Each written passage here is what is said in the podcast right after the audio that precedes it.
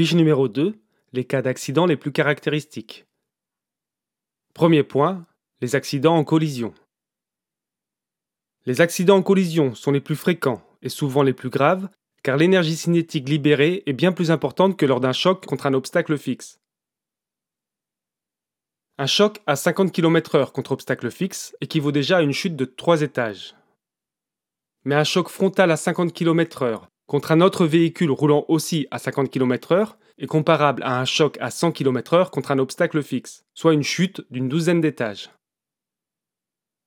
Les collisions sont dues essentiellement au fait que les autres usagers, les automobilistes en particulier, détectent difficilement les motocyclistes.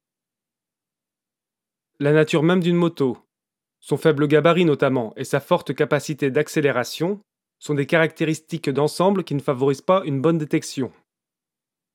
Dans les accidents en collision, il ressort principalement de la part des motocyclistes. Une faible expérience de la conduite, un attachement au statut prioritaire trop rigide, une vitesse inadaptée à la situation.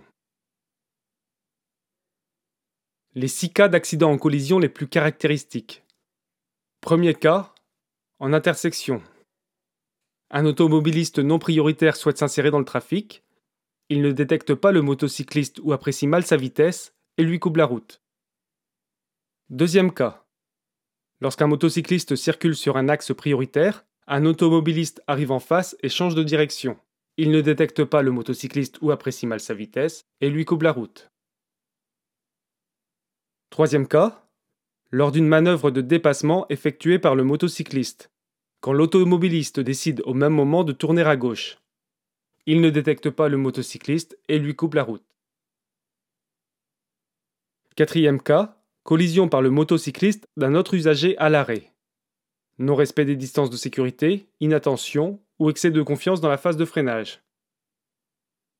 Cinquième cas, collision par un autre usager du motocycliste à l'arrêt.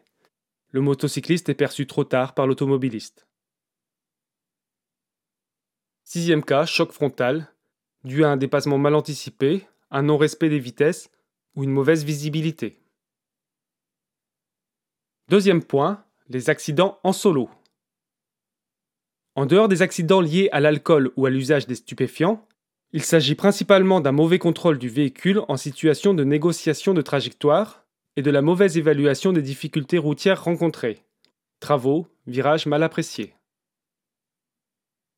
Dans ce type d'accident, il ressort de la part des motocyclistes une faible expérience de la conduite et du véhicule, une vitesse trop élevée pour gérer une difficulté imprévue, l'adoption d'une conduite à risque, ludique ou compétitive, ou lors du test d'un véhicule ou d'une transgression caractérisée. Si les erreurs de conduite ne sont pas plus fréquentes chez les motocyclistes, elles sont souvent moins récupérables et leurs conséquences souvent dramatiques. Les quatre cas d'accident en solo les plus caractéristiques. Premier cas, une vitesse trop élevée en entrée de virage avec perte de contrôle. Chute après rencontre avec un obstacle fixe ou chute par perte d'adhérence. Moto trop inclinée, revêtement soudainement glissant. Deuxième cas, perte d'adhérence au freinage, due à un manque de maîtrise du véhicule. Troisième cas, guidonnage en ligne droite. Cela peut être dû au revêtement de chaussée, mais le plus souvent cela est dû à un défaut d'entretien du véhicule.